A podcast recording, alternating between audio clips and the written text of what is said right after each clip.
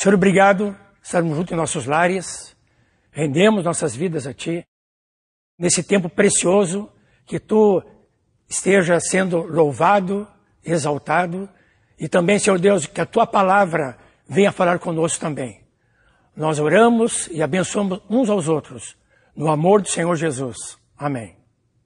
Podemos dizer que em Mateus 6,6 nós temos, como gosto de chamar, o endereço da oração. A palavra de Jesus diz: Tu, porém, quando orares, entra no teu quarto e, fechada a porta, orarás a teu pai que está em secreto. E teu pai que vem em secreto te recompensará. Esse chamado faz parte do Sermão do Monte. O meu pai dizia que o Sermão do Monte é um monte de sermão. E aqui, nesta sessão de, da palavra de Jesus, que ele fala da prática da justiça, ou como Moisés gostava de dizer, da retidão, fala de como devemos ter uma vida prática com o Senhor. Então ele fala aqui, Jesus, das esmolas, da oração e do jejum. E ele traz uma advertência para os discípulos que eles não deveriam agir como agiam os hipócritas, os fariseus, que o que eles faziam, tanto nas esmolas, da oração, como do jejum, eles faziam para ser vistos pelos homens. Mas Jesus faz uma advertência, que nós não devíamos agir como eles. Nós devíamos ser vistos só por Deus, em secreto. Nós e Deus, aquilo que nós fazemos na oração, que fazemos no jejum, as esmolas que damos, ser as vistas de Deus e não dos homens. Nós veríamos os detalhes desse Mateus 6,6. Eu botei quatro coisas sobre isso. Aqui um chamado à oração. Diz, tu porém quando orares. Depois temos o lugar da oração, que diz, entra no teu quarto. Temos também o tempo de oração. E fechada a porta, orarás ao teu pai, que está em secreto. E finalmente, a promessa da oração. E teu pai, em secreto, te recompensará. Então vamos ver aqui o chamado à oração. Tu, porém, quando orares. Interessante que esse tempo que nós vivemos, se eu permitir que um pequeno vírus parasse o mundo e nos parasse também em casa, encerrasse em nossas casas. Mas Deus está no controle, Deus é soberano. E quando tudo está acontecendo, nós sabemos que breve o Senhor está para voltar. E nesse período de quarentena, então nós devemos ver, discernir o que o Senhor está permitindo também nas nossas vidas. E eu me lembrei, então, nesse tempo, da mulher que perdeu uma dracma dentro de casa. E o que, que ela fez?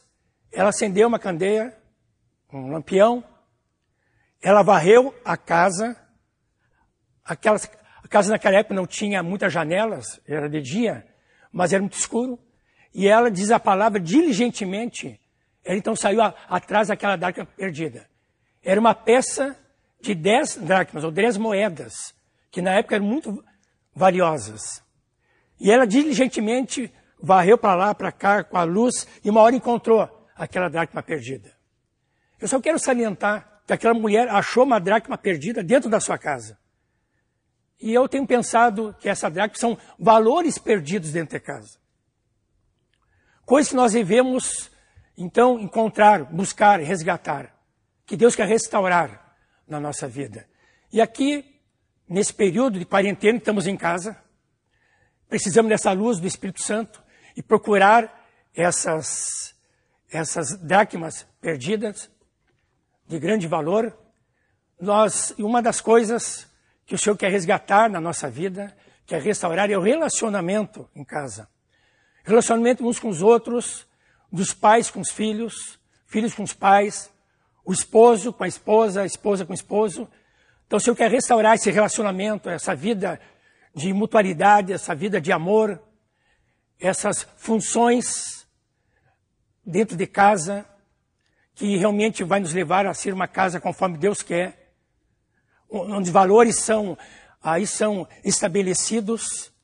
Mas um dracma que eu também quero falar também do relacionamento que qualifica todos esses relacionamentos em casa é o relacionamento com Deus.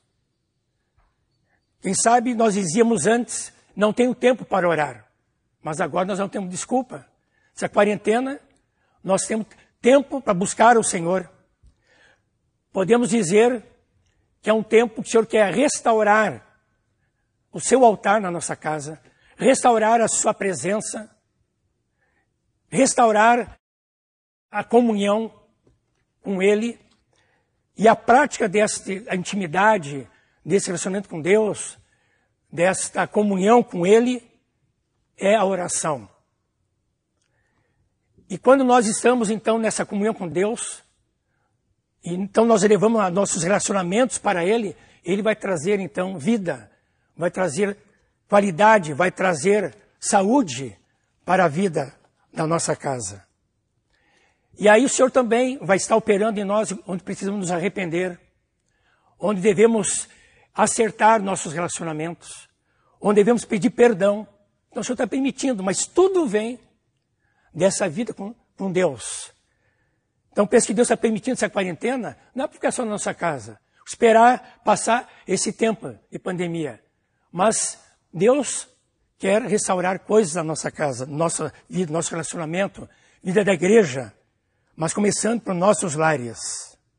Aqui, irmão, nós entendemos que temos um chamado amoroso para a vida de oração. Ele diz: Tu, porém, quando orares. Interessante aqui é o Filho Jesus falando que o Pai nos aguarda. E aqui diz: no nosso quarto. É um chamado amoroso para essa vida de comunhão e a prática dela é através da oração. Não é uma ordem, mas é um chamado amoroso. E não diz,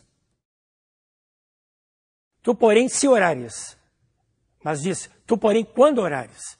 Aqui fala de uma vida regular de oração, uma vida perseverante de oração. Quando nós saímos desse tempo de quarentena, nós vamos sair com a vida vitoriosa. Uma vida que Deus restaurou várias coisas no nosso relacionamento em casa e uns com os outros, mas que vem tudo do relacionamento com Deus. Então vamos atender esse chamado do Senhor. E esse chamado, queridos, que o Senhor nos faz, essa vida de oração com o Pai, mais adiante custou a sua vida. Quando ele abriu esse novo e vivo caminho para o seu sangue, para ter esse relacionamento com Deus. Quero falar agora do lugar de oração diz: entra no teu quarto. Jesus nos chama para um lugar específico, quarto. O quarto fala de um lugar íntimo. E nesse lugar íntimo, Deus quer que nós tenhamos ali um tempo com nosso querido Pai. E ali então, aquele quarto se torna um quarto de oração, um quarto de guerra, um quarto onde então nós nos abrimos para o Senhor. Lógico, na falta de um lugar como esse, um quarto, tem pessoas que podem ter dificuldade nas suas casas. Me lembro de um, de um irmão que ia orar no banheiro. Tem pessoas que nem em casa podiam orar, então oravam no seu lugar de trabalho ou em outro lugar. Mas aqui, o Senhor está falando de um lugar secreto, no sentido eu e Deus juntos. Eu e Ele nos encontrando. Jesus diz que nesse lugar de oração, Ali o Pai está. E também ali o Pai vê. E nos vê ali no secreto. Então, é o encontro do pai com o filho, o filho com o pai. Maior alegria para um pai é estar com seus filhos. Muito mais Deus, nosso querido pai que está conosco. Então, fala de, de relacionamento, dessa paternidade. Aqui fala da presença do Senhor conosco. E Ele vê a nossa vida, vê o nosso coração, vê o que estamos passando, que estamos orando, vê as nossas necessidades, antes que venhamos ali pedir por qualquer necessidade, está nos vendo. E Jesus usa uma expressão, Pai Celeste. É o Pai do céu. O Pai Celeste, porque o Pai está nos céus. Lá ele tem a sua casa onde tem muitas moradas. Nós oramos ao Pai Celeste porque um dia nós vamos está com o Pai. na sua casa, mas também o Pai está em nós, pelo seu Espírito Santo. Queridos, se nós tivermos revelação que quando entramos nos nossos quartos, dobramos nossos joelhos e oramos, que o Pai já está ali nos esperando. Antes de entrar no quarto, o Pai já está ali. E quando dobramos nossos joelhos, o Pai está nos vendo em oração. Nós podemos orar com dois, três, podemos orar com mais irmãos, mas aqui eu chamo uma oração assim íntima, particular. E, e Ele, como Pai, Ele nos espera. Ele se agrada de nós estarmos chegando diante dele, estarmos na sua presença. Quem sabe alguns não oram porque sem motivação e desanimados, mas se nós tivermos esse entendimento, as nossas orações iam mudar. Então vamos, queridos, aproveitar esse tempo também, entender esse chamado e entrar no nosso quarto. Quero falar agora do tempo de oração. E diz, e fechado a porta, orarás ao teu pai que está em secreto. Nós fechamos a porta para quê? Tudo que é distração. Só eu e o pai. Nessa hora também a esposa, os filhos, podem aguardar esse tempo que estamos ali orando. Então a porta fechada fala de uma porta que eu estou reservando só o tempo para estar com meu pai. E nenhuma distração entra junto. Então, celular não entra, livros não entram, deixamos à parte. Qualquer assunto também que temos que resolver, qualquer problema, também deixamos à parte. Ele é o nosso Pai. E que privilégio! Nós somos seus filhos por meio de Jesus. Ele é o nosso Criador, nós somos criaturas. Ele é o Senhor que nos conquistou por amor e nós somos seus servos. Então, irmãos, que privilégio, que revelação, que momento que nós podemos então dar esse tempo com o Senhor. É, é uma sala VIP. É eu, o Senhor e mais ninguém nesse momento juntos. Se nós dermos alguns minutos por dia, os primeiros minutos do dia, para o Senhor, o nosso dia será transformado. A nossa quarentena será transformada. A nossa vida será transformada. Nós podemos preencher esse tempo adorando ao Senhor. Eu creio que nós já devemos entrar assim, adorando ao Senhor. Em vez de trazer petições, intercessões, já trazemos nossa adoração Senhor. Primeiro é Ele. Dizer, papai, tu estás aqui. Papai, que bom que eu posso estar olhando para mim e eu posso abrir meu coração para ti. Te louvo, te adoro, Senhor. Tu é o meu bom pastor que nada nos falta. Quanta coisa podemos trazer, adorar ao Senhor. Podemos eh, dizer, Senhor, eu quero crescer nesse meu amor por ti, dia a dia. Ver meu coração, Senhor. Aí o Pai está te vendo, né? vê meu coração, Senhor. vê se há em mim algum caminho mal e guia-me pelo caminho eterno. Então o Pai começa a olhar para nós, começa com a sua água lavar o nosso coração. Começa com o seu fogo queimar todas as nossas impurezas. Ele, com toda a sua consolação, começa a me acalmar nas coisas que eu estou trazendo diante dele. Então, esse tempo de adoração, eu busco adoradores que eu adoro em espírito, em verdade. Trazer também para o Senhor nossas petições. A adoração está relacionada a Deus. As petições relacionadas a nós mesmos, nossas necessidades.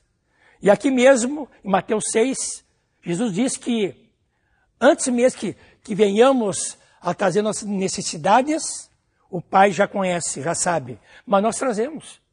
Para nós lembrarmos que temos necessidades. E não só isso. Quando Ele suprir a necessidade, nós vamos dar glória a Ele. Porque cada necessidade que ele atende, ele faz isso para trazer glória para o seu nome.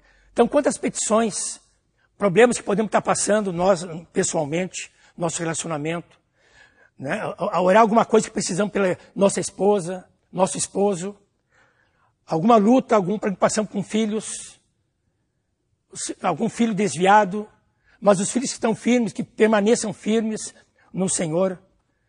Então, é questão de, de emprego, questão de saúde, questões de lutas e depressões, tantas coisas que podemos estar tá atravessando. Então, é o momento, então, das petições, nós fazemos nossas petições a Ele.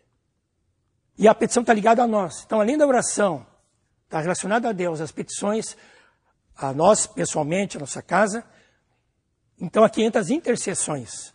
Orarmos pelos outros. E o Spurgeon diz uma coisa interessante.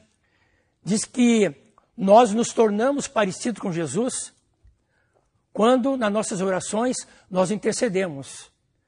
Porque o ministério de Jesus, quando esteve entre nós, tinha uma vida de oração. E hoje, na glória com o Pai, ele continua essa vida de intercessão. Ele intercede por nós. Que benção que nós temos um intercessor diante do Pai que é Jesus. Temos em nós, pelo Espírito Santo, que quando nós oramos, um gemidos inexprimíveis, o Espírito Santo, através de nós, vai orando segundo a vontade de Deus. Eu penso que essa vontade de Deus que estamos orando casa com a oração de Jesus por nós diante do Pai. Há um casamento aqui das intercessões no Espírito que habita em mim e a Jesus que ora intercede por nós junto ao Pai. Que momento precioso que nós temos. E nós temos exemplos de oração na Bíblia. Daniel disse a palavra que ele orava três vezes ao dia. Os apóstolos também, era um costume santo dos judeus e aqui também dos discípulos, que três vezes ao dia orava ao Senhor. Aqui a, a experiência de João Wesley. João Wesley era um homem também de oração. E ele, quando acordava, já orava. Quando ele ia pregar, e muitas vezes pregava para os mineiros. Depois, então, que pregava, ele continuou orando ele ia atender uma pessoa, uma entrevista, ele ia orar para essa pessoa antes. Depois falou com a pessoa, ele continuava orando. E esse foi um grande avivalista do século XVIII. Um homem de oração. Aliás, todos os avivalistas, interessante, eles eram novos em idade e eram homens de oração. E nós temos o diário de João Wesley sempre recheado, marcado com uma vida de oração. Por isso que foi o homem que foi, que Deus usou na sua época. Lutero, era um homem de oração. Se orava duas horas por dia e, quando ocupado, orava duas, três horas a mais. Tem também uma pessoa chamada, um irmão, que era conhecido como apóstolo da oração, John Nelson Hyde. Esse homem, num ano, ele orou por, para ganhar uma vida por Cristo. Num ano, ele ganhou 400 vidas para Cristo. No segundo ano, ele orou por mais vida para Cristo. Naquele ano ele ganhou 800 vidas para Cristo. Lógico, teve, teve momentos também que algumas vidas ele tinha que continuar orando mais. Nós nunca devemos desistir de orar. Sempre devemos estar orando, clamando.